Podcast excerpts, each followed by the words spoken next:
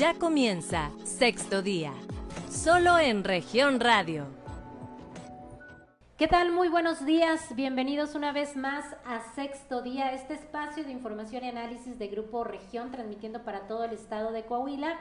Y lo invitamos a que nos acompañe durante la siguiente hora porque vamos a hablar de un tema muy interesante. Pero antes que nada, vamos a saludar a todos nuestros amigos de la región sureste que nos sintonizan a través del 91.3 de frecuencia modulada. También para las regiones centro, carbonífera y cinco manantiales en el 91.1. A nuestros amigos de la región Laguna a través del 103 y para el norte del estado en el 97.9 de frecuencia modulada. Recuerde que también nos puede sintonizar a través de nuestras redes sociales en nuestra cuenta de Facebook Región Capital Coahuila.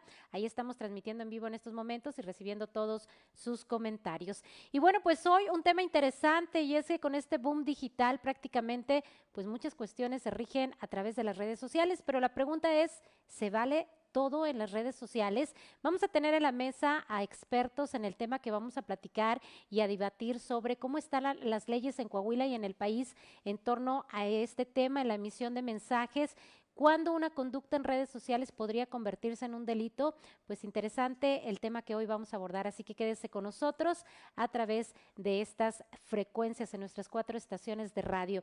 Y bueno, hoy saludo con mucho gusto, mi nombre es Jessica Rosales y saludo a los invitados el día de hoy que nos acompañan aquí en Grupo Región, a la diputada del Partido Revolucionario Institucional aquí en el Congreso de Coahuila, Luz Elena Morales Núñez, a quien le damos la bienvenida esta mañana. Muy buenos días, Luz. ¿Qué tal? Buenos días, muchas gracias por la invitación. Saludo a todo tu auditorio. Igualmente, también tenemos en la mesa Víctor Emanuel Ortiz Lucio, él es coordinador general de análisis de información y de inteligencia patrimonial y económica de la Fiscalía General del Estado. Muy buenos días. Buenos días. Y bueno, pues también nos visita e invitamos el día de hoy a nuestro amigo periodista Rodolfo Pámanes, jefe de información de El Diario de Coahuila, que también nos va a aportar su opinión sobre este tema. ¿Cómo estás, Pámanes? Buenos días. Gracias, Jessica. Buenos días. Muy agradecido por esta invitación. Y bueno, al contrario, pues eh, sectores diversos en el tema digital que antes de iniciar el programa pues ya estábamos platicando sobre este tema. Y quisiera comenzar por eh, platicar con Luz, Luz Elena Morales, quien como diputada, bueno, pues ella en otras trincheras ha impulsado mucho el tema de la protección de los derechos de la mujer. La ley Olimpia, una de las leyes pues prioritarias, no solo para el Estado, también a nivel federal, y preguntarte, Luz, ¿cuál es el panorama legislativo en este momento en la entidad? ¿Cuáles son las leyes que regularían el tema del Internet? Mira, desde 1999 Coahuila ya contaba con un tipo penal que refería a la violación de la intimidad. Después eh, se ha venido a través de los años viendo cómo es necesario modificar la ley con perspectiva de género, porque hay delitos en particular que puedan estar afectando de manera distinta a las mujeres. Eh, surgieron algunos movimientos a nivel nacional para poder estar tipificando lo que se llama la ley Olimpia. Esto eh, dado a que Olimpia Coral es una activista y quien empezó a motivar que se estuviera hablando del tema y se estuviera regulando sobre la violencia digital. Y en el 2019, en Coahuila, en la anterior legislatura, se hacen estas reformas donde se modifica la ley de acceso a las mujeres a una vida libre de violencia para contemplar la violencia digital como una más de las violencias que existen en contra de las mujeres. Llámese la violencia psicológica, física, le agregamos la violencia digital. Y también se modifica el Código Penal para poder estar tipificando lo que es la violación a la intimidad sexual. El tema de los famosos packs, de estar rolando los packs, de que eh, después entre eh, los prejuicios que tenemos como sociedad y que también existen obviamente con funcionarios, funcionarias públicas, porque al final de cuentas formamos parte de una sociedad que hemos crecido en un mundo patriarcal, este, pues tenemos ciertos prejuicios, ¿no? Y entonces decíamos, oye, pues ¿por qué la muchacha envió una imagen? Pues era porque quería que le enseñaran, pues sí, pero se la mandó al novio, se la mandó a alguien con quien ella quería, ¿no? No para que le estuviera divulgando. Entonces se empezó, eh, parte de lo que le sucedió a, a, esta Olimpia, pues fue eso, ¿no? Y entonces empezaron a revisar los códigos penales de todos los estados y se dieron cuenta que había que generar este tipo penal para poder estar dándole elementos a los ministerios públicos, a los jueces, estar juzgando este tipo de delitos, que si bien ya se pudieran haber hecho, era necesario eh, especificarlo. el gran reto que, yo creo que aún tenemos, si bien ya existe eh, eh, la tipificación en la ley, es el cómo, el cómo esas víctimas, a esas personas que de alguna manera este, han sido ofendidas en la divulgación de sus imágenes sin su consentimiento, este, cómo se les puede hacer acceder a la justicia, ¿no? Entonces hay colectivos que han trabajado el tema, hay instancias en las que luego, luego, pues el tema de la denuncia es fundamental para que se empiece, se trate de empezar a, mover la, maquinaria, ahorita no lo, no lo comentaban aquí el, compañero, este, donde pues se implica eh, el contactar a, no sé, a, Facebook, a Instagram, a Twitter, para que puedan bajar contenidos y que no es tan fácil no nada más bajar el, contenido, ¿no? Que tienen eh, según las reglas y los procedimientos, pues también implica algo de tiempo. Entonces yo creo que hay un gran reto de ahora cómo hacer accesible la ley para que pueda eh, uno pues bajar ese contenido y también pues el que reciba una sanción la persona que, que roló el PAC. Claro, sin duda avances debido pues a lo que comentas, la violencia digital que se ha ido incrementando con estos espacios que se quedan abiertos, estos huecos. Víctor, preguntarte sobre el tema de cuándo una conducta en redes sociales podría considerarse un delito. Vemos el caso, este precedente a nivel nacional de esta youtuber que eh, pues se comenta o describe un video donde presuntamente se está cometiendo una violación y de acuerdo a las leyes, entiendo, federales y de la Ciudad de México, esto se tipifica como pornografía infantil. ¿Qué, qué, qué ocurre en el caso de las leyes que rigen a Coahuila, tanto las estatales como a nivel federal, de una conducta en redes sociales que podría representar un delito? Cuando dañas a una persona, te voy a hacer una pregunta. Sexting es el tema más latente que platicamos ¿El sexing es un delito o es un derecho? ¿Es un delito? No, es un derecho. Yo como persona, como individuo, tengo el derecho a tomarme una fotografía y compartirla con mi pareja. Delito se convierte cuando mi pareja o la segunda persona la comparte con un tercero sin, mi, autorización. Eso es lo que no comprendemos. Entonces, y en la ley no está tipificado el sexting como delito. Pero, pero así se entiende. Pero se entiende una violación a la, a la intimidad. Y ahí es cuando ya podríamos catalogar el sexting como un delito, que no nos rige en el código como sexting, pero es una violación a la intimidad. Entonces ahí ya lo podemos catalogar ya como un delito. Afortunado, lamentablemente, nuestras generaciones han ido evolucionando, evolucionando perdón, este, de una forma muy, muy rápida, muy acelerada. Y una de las grandes problemáticas es todos los riesgos que estamos expuestos al tener una vida pública en redes sociales. Va desde una difamación, desde una suplantación de identidad, desde un robo de identidad, desde un robo a mi patrimonio, desde poder ser víctima de un secuestro, de un secuestro virtual. Es una inmensidad de los delitos que se pueden dar mediante los medios electrónicos o con ayuda o ayuda de ellos. Entonces, nosotros como ciudadanos y nosotros como entes de justicia, lo que procuramos más es tener un tema de prevención. En Coahuila, afortunadamente, a comparación de otros estados como el Estado de México, que se ve mucho trata de blancas por, por lo que vienen siendo redes sociales, no tenemos este, una, este, vaya, un valor muy alto sobre riesgos. Lo que más se nos da a nosotros son temas a veces sobre mucho, mucha malinformación sobre las personas, sobre la privacidad que no tienen en sus redes sociales y permiten que cualquier persona pueda entrar a sus cuentas y ver hasta lo que no. Mucho nos falta de cultura aquí en Coahuila de saber cómo proteger nuestras cuentas y hacerlas más privadas. Te comparto un ejemplo muy muy sencillo. Yo tengo un niño de 13 años y un día le estaba revisando la cuenta y le encuentro una cuenta que se llamaba Carpas y Lonas de Saltillo. Y le digo, ¿por qué los tienes? Y pues es que me mandó la solicitud y lo acepté. Y lamentablemente siempre hacemos esto, te mandan la solicitud, no verificas y aceptas, pero no sabes quién estaba atrás de la cuenta o para qué quieres información. Y mi niño es una de las personas que cada rato lo regaño, publica todo, o sea, de que ahora fuimos por un helado, andamos en plaza, y van haciendo un habitáculo de sus movimientos. Y hay gente malintencionada que toda esa información la puede malutilizar. Claro. ¿Cuáles son eh, los delitos principales que han encontrado en Coahuila en el tema digital? Mira, te lo comparto. Este, el más fuerte siempre, siempre se nos ha dado el robo de identidad, ¿Qué es lo que pasa? Que la persona no tiene una configuración en su seguridad de cuenta, este, llega un tercero que lo quiere agredir, se roba todas las fotografías, crea un perfil igual, con el mismo nombre, y empieza a agregar a los mismos amigos porque se puede ver los contactos, las fotografías, todo, y empiezan a mandarle groserías a los demás amigos, queda en eso.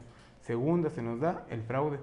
¿Por qué? Porque empiezan a hacerse pasar por esa persona y luego le mandan un mensaje a un hermano, oye, si me encuentran un problema, ¿me puedes hacer un depósito de esta cuenta?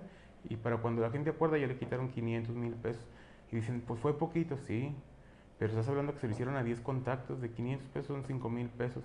Y lo hacen a diario, entonces lamentablemente también nos pasa aquí en Coahuila algo, que no tenemos la cultura de la denuncia.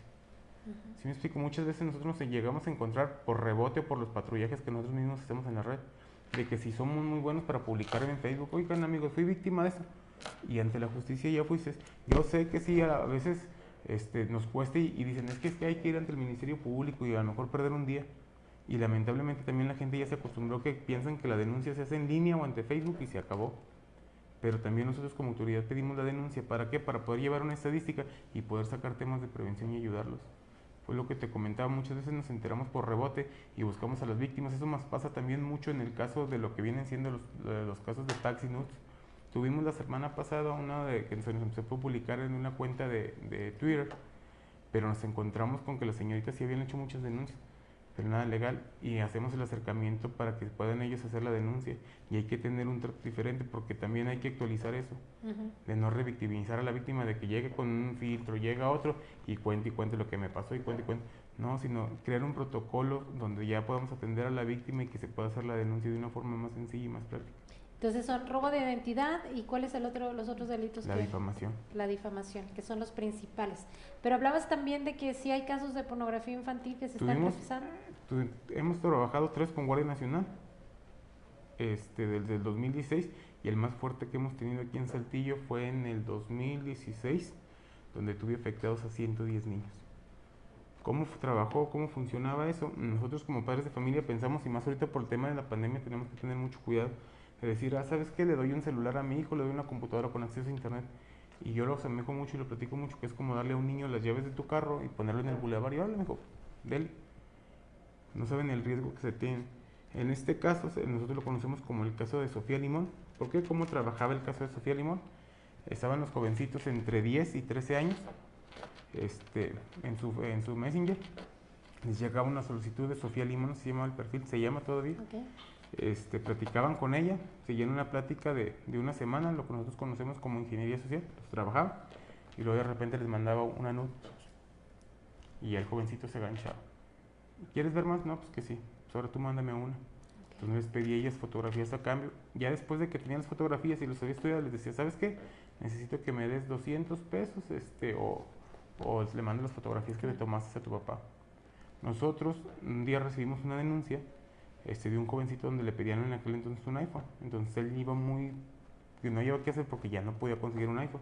Empezamos a platicar con él, ya había robado botellas de vino a su papá, aretes a su mamá, reloj a su mamá, o sea, ya había hecho varias cosas para poder pagar.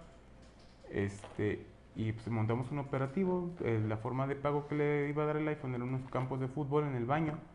Se montó el operativo, fue y se dejó el iPhone.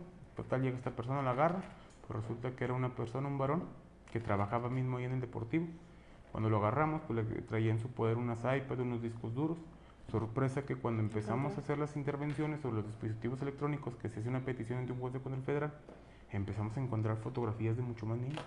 Y empezamos a trabajar con atención de víctimas y con el niño, a empezar a descubrir la red, ¿no? Pues él es Juanito, detrás estaba conmigo, él está en el segundo B, él está... Y en total nos dieron 108, 110 víctimas este, en 2016. En 2016. La vulnerabilidad ¿no? De, del manejo de información. Lo que más me sorprendió fue la reacción de los papás. Porque tuve desde la señora que casi le da de tomar agua bendita al niño para que se le sacara el demonio y no anduviera haciendo eso, hasta el padre que me dijo, pues es un calenturiento, es la edad de la pubertad, no pasa nada. Minimizaron Afortunadamente, nada más fue un contacto digital, pero imaginémonos que Juan Julio lo hubiera citado en el baño y lo hubiera violado, ¿sí me explico? O sea, no sabemos el riesgo que ponemos este, a nuestras personas al darles un acceso con, con, acceso a internet, todo lo que le pueden tener un riesgo.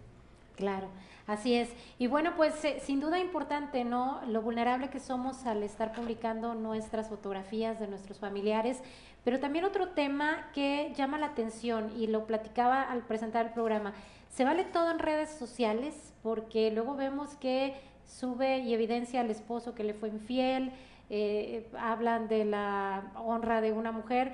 Vámonos, ¿tú qué piensas de este tema, sobre todo como medios de comunicación, la responsabilidad que tenemos que luego pues vemos en redes sociales de todo? Fíjate que yo creo, Jessica, gracias nuevamente por invitarme, eh, esto es una responsabilidad compartida. ¿eh? Es una responsabilidad no solo de los medios de comunicación formales establecidos como este, como el que represento, eh, para filtrar lo que vamos a publicar de información, porque también la nueva modalidad que tenemos como medios de comunicación es que estamos al pendiente ahora de las redes sociales. Y vemos muchísimas cosas, hemos detectado a lo largo de, los años eh, de la tecnología de la era digital, casos como una mujer embarazada falsamente de nueve niños, tú recordarás, hasta hacernos nillizos. Este, o casos muy, muy fuertes como la red de pornografía que ahorita nos platica Víctor, que se han encontrado eh, aquí en, en, en, Coahuila. Pero yo te recuerdo aquellos casos donde las consecuencias han sido más fuertes todavía. Recordarás a aquella mujer que perdió la vida a manos de su agresor eh, frente a una planta, a la planta Mave, el caso de Mave incluso así se le, se le marcó, porque ella lamentablemente fue víctima de violencia y lo externó, pidió ayuda en redes sociales. Y coincide en lo que dice Víctor, si tú lo externas en redes sociales, las autoridades no tienen los ojos ni los oídos para estar todo el día ahí. Son miles de páginas, son miles de direcciones, son miles de, grupos. Los delitos se han convertido en una cosa muy seria porque el Internet es una herramienta múltiple que tiene Facebook, Twitter, Instagram, eh, WhatsApp, que tiene este, páginas de internet, que tiene invitaciones de persona a persona. Entonces, estar navegando por el internet se convierte en una situación muy difícil que no creo que tengan la infraestructura ni la fiscalía ni la policía este, a nivel federal, lo que es la Guardia Nacional, la División Cibernética, no creo que nadie lo tenga. O sea, vamos, no puedes poner un policía tiene que entrar en una educación del núcleo familiar, en una educación como país que no tenemos. Eh, yo creo que tú has visto, Jessica, campañas muy importantes en Francia o en eh, el Reino Unido o en Estados Unidos, donde las autoridades como país están alertando, están alertando de lo que ocurre, de que tengas cuidado. Eh, yo recuerdo hace muchísimo que daban las 9, 10 de la noche y salía un comercial aquí en México a nivel nacional. ¿Sabe usted dónde están sus hijos? Tú lo recuerdas, ese comercial seguramente. No recuerdo la hora exacta a la que salía, pero no hay nada ¿eh? que oriente a la gente en estos momentos, a las masas. No hay una campaña, no hay un esfuerzo real del gobierno federal por hacer una campaña nacional para calmar este tipo de delitos, porque no solo es el sexting ¿eh? el, que más, es la suplantación de identidad, son las amenazas, son el grupo de quemones que te dan quemones Saltillo, quemones Monclova, quemones Laguna, quemones este, Acuña, Piedras Negras. Eh, todos estos temas son conductas delictivas que lamentablemente las empezamos a normalizar. Y si no le enseñamos a las nuevas generaciones o a nosotros mismos o a nuestros padres que usan el Internet, porque todavía no, son víctimas y presa fácil de muchos rivales que se dedican a esto. Claro, tenemos un minuto, Pámanes, pero yo te quiero preguntar, la desinformación que se da en la red, como medios de comunicación luego vemos que cualquier persona se convierte en reportero, pero no hay verificación de datos, no hay investigación, no tiene la calidad informativa. ¿Cómo pudiéramos combatir eso? Creo que la desinformación es un tema que nos preocupa al gobierno, que les preocupa a los medios, que les preocupa a los grandes proveedores de información de redes sociales Facebook está haciendo esfuerzos muy importantes para hacer páginas autentificadas y nosotros, bueno, hemos tenido mecanismos empíricos para poder identificar esas cosas y llamar por teléfono, levantar, pero decirle a la gente que no se crea todo lo que ve. El Internet tiene una cantidad inmensa de mentiras y no se crea todo, bueno, ni los medios formales, ¿eh? porque hay que decirlo, ni los medios formales que a veces, bueno, suelen tergiversar la noticia para un interés en particular, pero Internet no es confiable, eso es lo que yo te puedo decir, no es confiable Internet, ni para información, ni para absolutamente nada. Si ni los bancos son confiables. Hay que buscar medios acreditados Sí. para ver la información y cotejar fuentes para que usted tenga a la mano el dato correcto. Son, eh, vamos a tener que irnos a un corte en este momento, pero no le cambie porque vamos a regresar con este tema del el uso de las redes sociales, si todo se vale o cuál conducta es delito, pero vamos a hablar regresando de la difamación. ¿Qué dice la ley en este sentido? Si se sanciona o no. Así que no le cambie. Está usted en sexto día. En un momento regresamos con más información, solo en región radio. Estás escuchando Sexto Día, solo en región radio. Muchas gracias por continuar con nosotros. Estamos en sexto día abordando este tema tan interesante en redes sociales. Pues, eh, ¿qué se puede hacer y, en torno a diversos temas? Creo que uno de los principales es la difamación. Cualquier persona puede publicar en mis redes o en las suyas eh, una cuestión muy personal y quedar impune o no se puede hacer nada legalmente, pues vamos a platicar con los expertos a ver qué dice la ley, qué dice la fiscalía, si se han judiciado algunos de estos, judicializado algunos de estos casos. Vámones, ¿qué Estoy opinas? stalkeando, amigo, espérame ahorita que... no, no, Pues la verdad... creo que la red está llena de eso, ¿no? De insultos, de difamaciones, de discriminación. ¿Qué opinas sobre esto? Eh, ya te lo decía, es para mí es un tema muy, muy peligroso. Quienes somos padres de familia, ahorita Víctor lo decía, tengo una hija de 13 años, ¿verdad? Decías, y, bueno, yo tengo una de 13 y una de 14. Y créeme lo que lucho constantemente para decirles, no suban sus ubicaciones, no suban lo que están haciendo. eh, si van a subir, suban algo muy, este, una trivialidad, una, una cosa que no, que no tenga impacto, porque la gente solamente está asomándose en esto. Ya vivimos en los dispositivos móviles. Claro. Tiene, cada, cada celular tiene un, un- un consumo de horas de pantalla. Tú lo puedes ver a la semana. Y te quedas impresionado al final de la semana cuántas horas estás en la pantalla de un teléfono. Claro. Vámonos, comentabas, si yo subo algo a mi red social, pero me arrepiento y lo quiero borrar, alguien más ya lo captó. Y decías que hay un tiempo donde puede permanecer en la nube. De- mira, eh, nosotros como medio de comunicación hemos lidiado mucho con peticiones de gente que sale de la cárcel por un delito, que ya purgó y dice, oye, ya baja mi nota, no seas malo, no puedo conseguir trabajo. Nos pasa eso muy común ahí en, el medio que represento.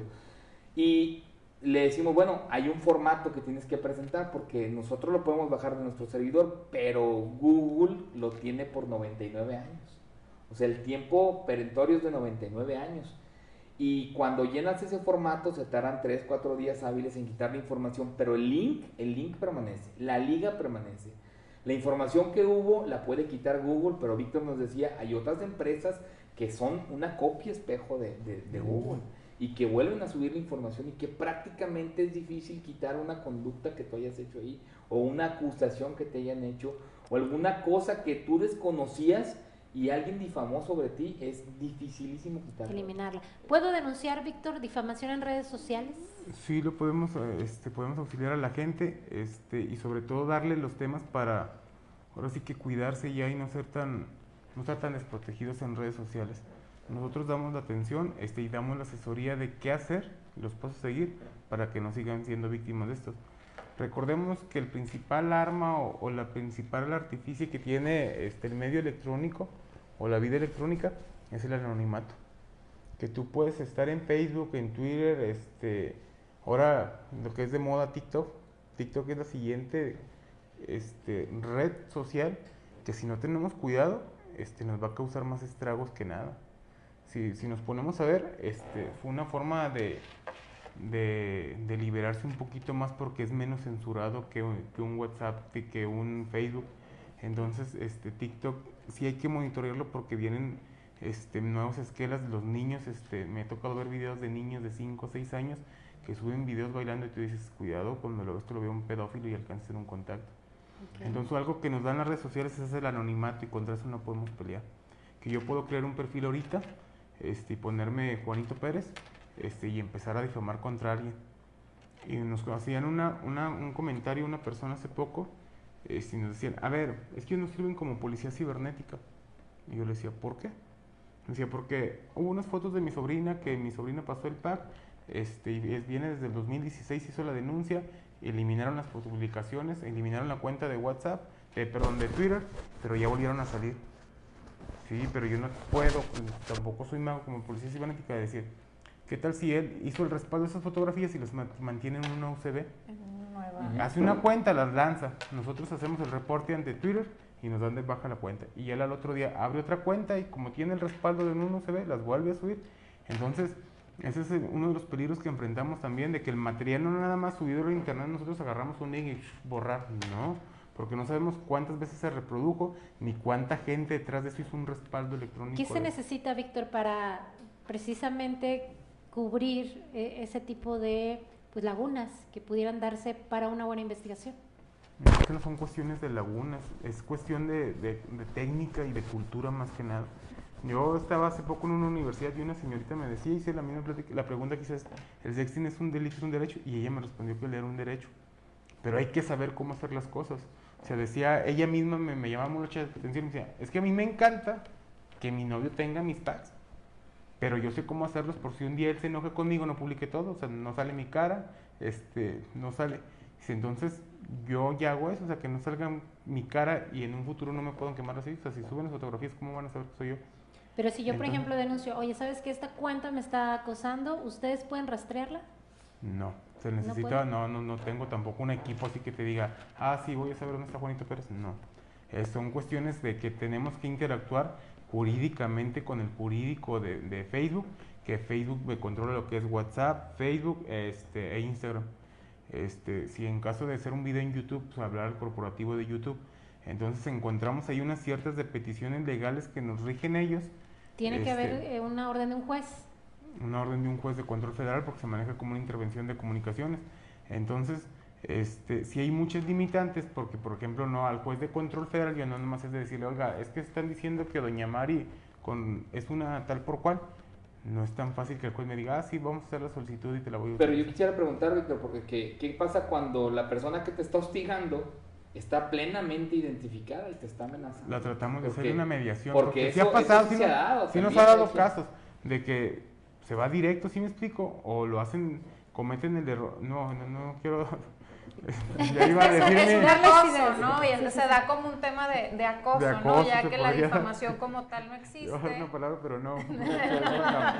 Este, pero hay ciertas formas en que sí hemos tenido casos que sí los hemos tenido identificados. Este, llegamos con la persona de, ¿sabes qué? Te estás molestando a esto, por esto, esto y esto y esto. Es un Y delito. al final de cuentas se llega a una mediación, ¿sí me explico? O sea, se da y, y ya no te voy a molestar. Nos, acá, nos ha pasado, se nos da mucho, te lo voy a decir así, el, que está en temas de exparejas o en proceso de divorcio. Ujú. Que se conoce también la pareja que dice, es que no nada más él puede saber eso, ¿sí me explico? Entonces ya arribamos y dices, no, pues sí, la verdad sí.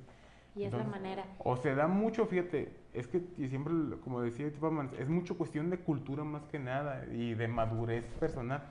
Se nos da mucho este, en cuando una relación, la pareja, ya sea tanto el hombre como la mujer, empiezan una nueva vida con otra persona y la expareja empieza a lastimar a la otra persona. Ahí se da mucho. Y se puede distinguir, te lo he dicho, cuando llegan las amenazas, yo sé, te lo- por la, la experiencia, cuando es un hombre, cuando es una mujer quien está insultando, está detrás de la cuenta, por la forma del contexto de la amenaza. ya conoces hasta. Ya, Sí, sí, sí, o sea, cuando llegan y me enseñan, digo, esa es una mujer. ¿Cómo sabe? Digo, es una mujer porque está contextuando así, así, así, o cuando es un hombre. ¿Y, se ha judicializado algún caso de difamación? Nosotros trabajamos como auxiliares, entonces por lo regular se llega una mediación en la mayoría de los casos. ¿Sí me explico? ¿Qué no- promedio de este casos les llegan?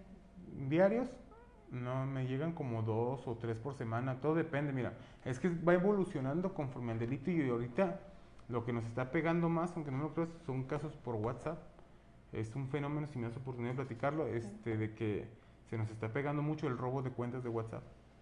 Y nada más lo podemos evitar de una forma bien sencilla, que es proteger nuestra cuenta con la seguridad o validación de dos pasos. Este, tuvimos este, hace 15 días, este, he estado bien activo con eso. Este, a varios funcionarios de primer nivel este, me les robaron los WhatsApp. Entonces ya pudimos hacer la recuperación de las cuentas, pero lo podemos este, solucionar este, con una forma sencilla, buscar la validación de dos pasos. ¿Cuántos casos de estos han registrado? De estos en, la- en los últimos 15 días tuve 7. Siete Pero no casos. es tanto, o sea, tú dices, bueno, fueron 7. No. El chiste es que, por ejemplo, yo te robo tu WhatsApp y le mando a un familiar tuyo de, ¿sabes que tengo un problema? Directo. deposítame este, y tumbaron cantidades fuertes de dinero. Entonces este, se nos está Ujú. dando mucho eso. Lo que viene siendo el robo de identidad en, en redes sociales para un tercer fin que viene siendo un fraude tanto en WhatsApp como se me ha presentado también en Facebook. Entonces tengamos mucho cuidado porque lamentable o afortunadamente cuando nosotros instalamos una aplicación estamos al siguiente, siguiente, siguiente, finalizar y no leemos ni las políticas ni qué estamos autorizando ni... Claro, no nos damos cuenta de los riesgos cuando manejamos alguna cuenta ahora en lo, en lo digital. Luz, ¿qué pendientes se pueden llevar al Congreso con todo este fenómeno pues que se está presentando? Digo, estoy tomando nota porque en verdad estamos viendo que el tema de la violencia digital no solamente eh, va contra el tema de la violación a la identidad sexual, porque luego lo vinculamos inmediatamente con esto, pero ya vimos que se está utilizando mucho para los fraudes, que se está utilizando los robos de identidad para otras cosas y bueno, lo de la difamación habría que, revisar qué competencias eh, son locales y cuáles federales, porque ahorita, eh, lo comentaba Víctor, muchas se tienen que estar ligando con instituciones nacionales eh, y en el tema de telecomunicaciones. Yo creo que tenemos que generar más que nada, aparte de los protocolos y del fortalecimiento de las leyes, la cultura, la conciencia el saber si yo estoy adentro de una plataforma, qué riesgos tengo. El saber si es mi derecho hacer un, sexting, pues entonces saber que lo puedo hacer con plataformas, porque hay plataformas donde lo puedes hacer de manera segura, ¿sí? Donde se elimina la foto, donde la ves por partes, o sea, existen también las, los medios donde se pueden cuidar quienes les guste hacer este tipo de práctica, que pues no hay que tener prejuicios y al final de cuentas, pues es parte de la libertad sexual de las personas. Bueno, pero, permíteme tantito. Eh, yo sé que es un derecho, ahorita Víctor lo acaba de comentar, es un derecho el sexting. Pero también quien, lo, quien ejerce ese derecho sabe que, es, que, camina es, claro, es, es, saber, es saber y ojo. Sí, no siempre hablar con, nuestros menores de edad nada más de, de, que no los puedan hacer, porque siendo menor de edad, menor de 18 años, se va a pornografía infantil. Sí, claro. Se va a pornografía infantil. ¿Decías, Víctor? ¿Querías este, comentar? Sí, no, miren, nosotros, yo tengo una ciberpandilla, ¿sí? Sí, sí, así lo llamo. está muy padre. Este es mi tema, ah, yo tengo una ciberpandilla este, en Policía Cibernética. Este, porque nosotros hemos dado este, eh, conferencias o pláticas, bajamos a las escuelas, desde, ahorita ya bajamos, créanme, desde kinder hasta nivel profesional.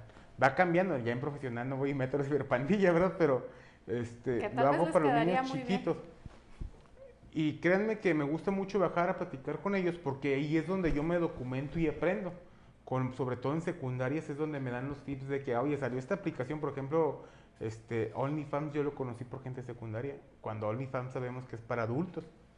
Este, Pero créanme que a nivel secundaria se mueve un nivel de packs, o sea, es como nosotros nos mandábamos el recadito de me gustas mucho, ellos envían, o sea, mm, yo llegué con mi hijo una vez y dije, a ver, este, ¿has enviado alguna? No, pa, seguro, sí, y te han enviado, dije, porque es pornografía, eh, y te puedes meter en un delito porque sí se da, o sea, de que pasa la fotografía y pac, pac, pac, y se lo envían como si fuera un saludo o un emoji de ese. Entonces, está bien canijo. Y lamentablemente, vuelvo a repetir, nosotros como padres antes nos englobamos en trabajo, en oficina, en lo que quieras, pero es cuestión a lo mejor un día, un día a ver, préstame el teléfono, ¿qué traes, qué no traes, qué porque hay hasta aplicaciones que ellos traen para ocultar fotografías que nosotros desconocemos. Entonces, tener mucho cuidado con los dispositivos que traen nuestros hijos. Decía una vez una señora, oiga, ¿y yo le puedo revisar el celular a mi hijo? Pues sí, mientras a mí me cueste, yo tengo el derecho de ver, venga para acá, mi chulo, y, y revisar las cosas que trae, por qué trae esto contraseña. Pues mientras sea menor de edad. Y es que yo creo que nos ha rebasado la tecnología, ¿no? Porque empezamos con una aplicación, cuando comentas, los jóvenes ahora tienen 20 mil aplicaciones que pueden hacer de todo. Vámonos, a nosotros como reporteros nos han platicado lo que decías Luz, eh, mandar una imagen y no puede la otra persona tomar una captura de pantalla, pero parece que no tenemos la cultura de la prevención y de evitar los riesgos. Mira, nosotros, nosotros como medios de comunicación tenemos muchas restricciones, tú lo sabes perfectamente. La ley nos impide publicar el rostro de un niño, claro, sin el consentimiento de sus padres, porque pues también hay eh, ocasiones en que los padres te dan el consentimiento y, puedes poner el, rostro del niño para ilustrar alguna nota o en un evento social, pero no podemos. No podemos manejar nombres de personas, no podemos victimizar o revictimizar a alguien. O sea, tenemos muchas restricciones, pero las redes sociales se convierten en una tierra sin ley, en un, en, un lugar de, donde cada quien hace lo que quiere, eh, amparados en esa libertad de expresión que creemos que existe, Jessica. Tú lo sabes perfectamente, compañeros de nosotros, incluso los hemos visto, digo, no voy a decir nombres, no, pero hay compañeros de nosotros que, que no tienen ni siquiera una noción de lo que se debe proteger al momento de, enviar una información. Ya no podemos tomar una fotografía de un accidente y mandarla y subirla tal y como tal. Eh, ¿Qué pasó con la persona que se metió a cercenar a una mujer en la Ciudad de México y que se hizo un problemón increíble, ¿no? Cuando nosotros en los medios de comunicación tenemos de los reporteros que trabajan con nosotros toda esta información y todas las fotografías, las tenemos que trabajar, las tenemos que difuminar, las tenemos que proteger y, evitar hacerle un daño a las familias, a los sobrevivientes, a sus, a sus hermanos, a sus hijos. No hay respeto, no hay respeto en una cultura que inició a la brava, porque inició, esto inició a la brava, las redes sociales fue al ahí se va, nos fuimos adecuando, los, los chavorrucos, nosotros que estamos aquí, nos fuimos adecuando, nuestros papás de la generación de, de, la, de, las, de las más viejas generaciones, pues eh, son analfabetas digitales completamente. Entonces, es un problema que se endereza a partir de ahorita a lo que viene, no, no de lo que ya vamos de salida. ¿eh? Claro, si, si, les parece, regresamos precisamente con las recapitulaciones finales y qué recomendaciones pudiéramos dar a los usuarios. Así que no le cambie, sigue usted en sexto día, soy Jessica Rosales, regresamos después del corte. En un momento regresamos con más información, solo en región radio escuchando Sexto Día, solo en región radio. Continuamos en sexto día con esta mesa de análisis muy interesante, sin duda lo que hoy conocemos de los diferentes puntos de vista de nuestros invitados el día de hoy. Bueno, pues vamos a concluir con eh, un mensaje final, alguna recomendación que debemos hacer en torno a este tema muy complejo, me parece a mí que falta mucho para regularlo, difícil porque pues entran ahí otros factores. Pero Luz, ¿qué nos podrías decir sobre este tema? ¿Qué pendientes te llevarías? ¿Cuál sería la cuestión a trabajar? En este sentido? En tema jurídica voy a revisar muy bien qué está en la competencia estatal, porque sí luego ahí hay, hay temas que se comparten con la federación, pero que podremos estar impulsando desde el Congreso para que también lo puedan legislar allá. La recomendación y me aboco al tema de la violencia digital sexual, porque es donde eh, creo que más eh, mujeres, niñas y niños son los afectados. Ahí el tema del sexting, saber que corro riesgos al hacerlo, saber que existen plataformas donde lo puedes hacer de manera más segura, porque eso no impide que yo utilice una plataforma que alguien me esté grabando por afuera, ¿verdad? Entonces, o sea, saber el gran riesgo que, que se tiene, que obviamente este tipo de delito daña la integridad y la dignidad de las personas y que es difícil, una vez que está en la ley, es difícil poder hacerlo que, que, que se aplique por todo, hablábamos ahorita del anonimato, de, las cuentas que se van creando. Entonces, evitar a toda costa el, poder estar eh, haciéndolo, exponiéndonos a esa situación. Habrá quien le guste hacerlo, pero saber los riesgos que, se corren y que de alguna manera eh, denunciar, lo generaban ahorita, lo comentaba ahorita eh, Víctor, es importante las denuncias. Luego también vienen muchos de que hay muchas denuncias, está creciendo la violencia en, contra las mujeres, por ejemplo, sí, a ver, tenemos lugares donde se están atendiendo las denuncias, nos sirven para crear registros administrativos, para conocer los casos y para conocer los casos la manera de operar. Y con esto, para que las propias autoridades de investigación y los jueces tengan elementos para saber qué se puede cambiar.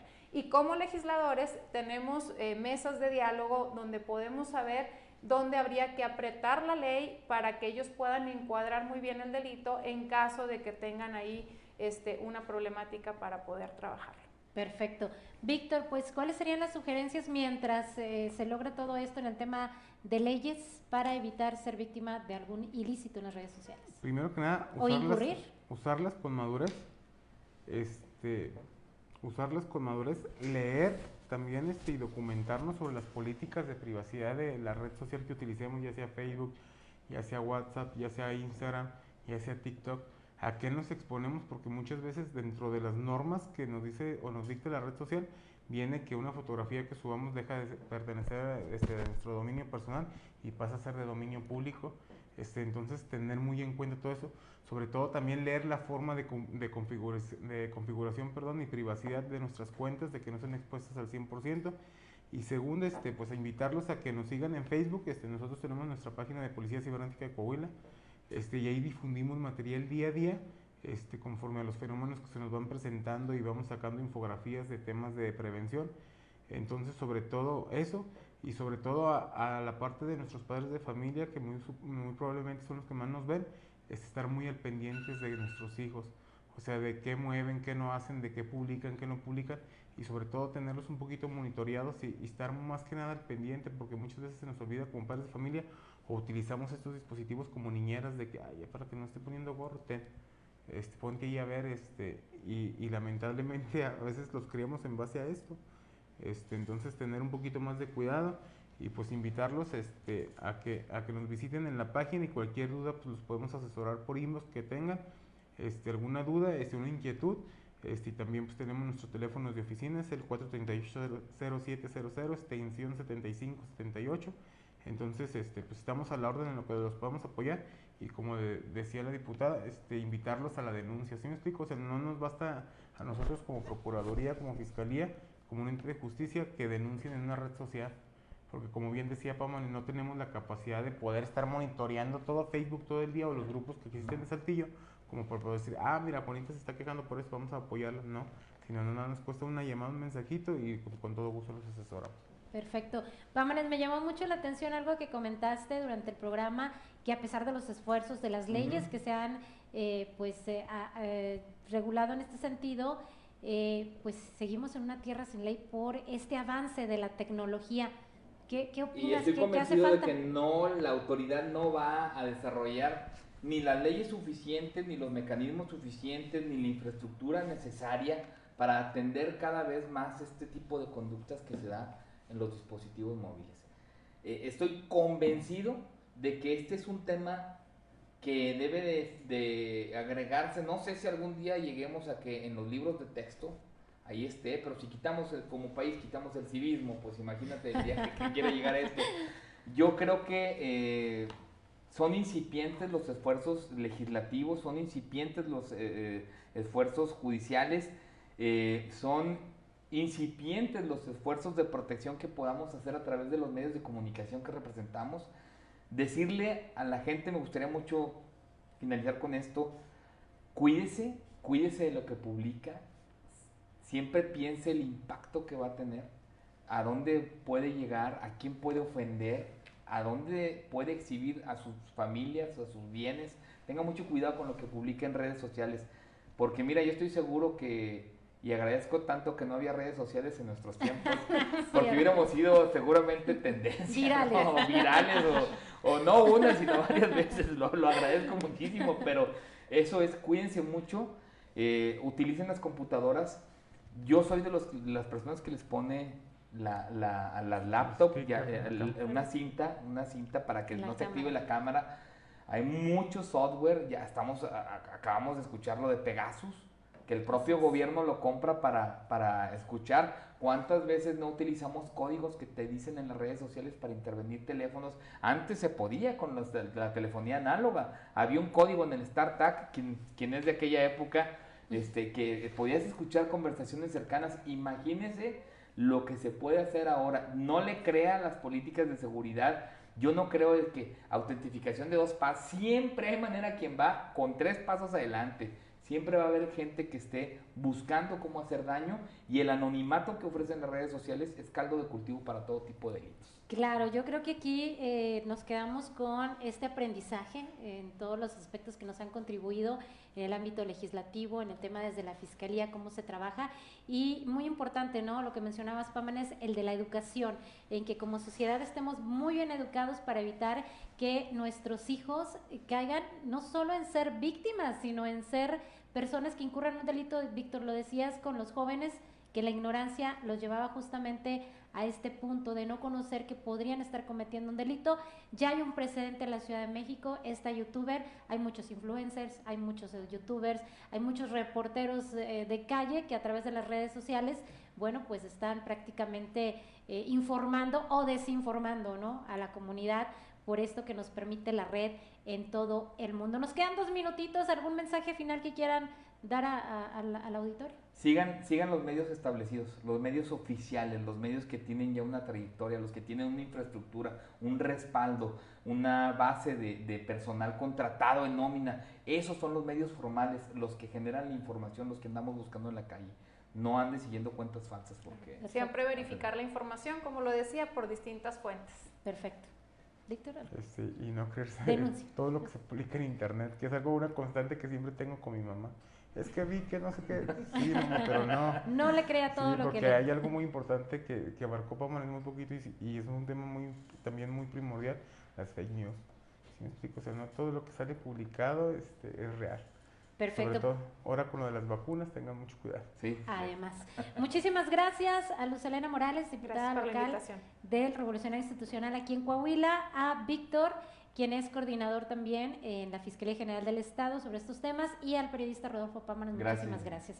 Bueno, yo me despido, pero les recuerdo que el próximo lunes estaremos en los diferentes espacios informativos, aquí sí que no se pierda la sintonía en nuestras estaciones de radio, y bueno, pues nos escuchamos el próximo sábado aquí en Sexto Día. Mi nombre es Jessica Rosales, les deseo que pasen un excelente fin de semana.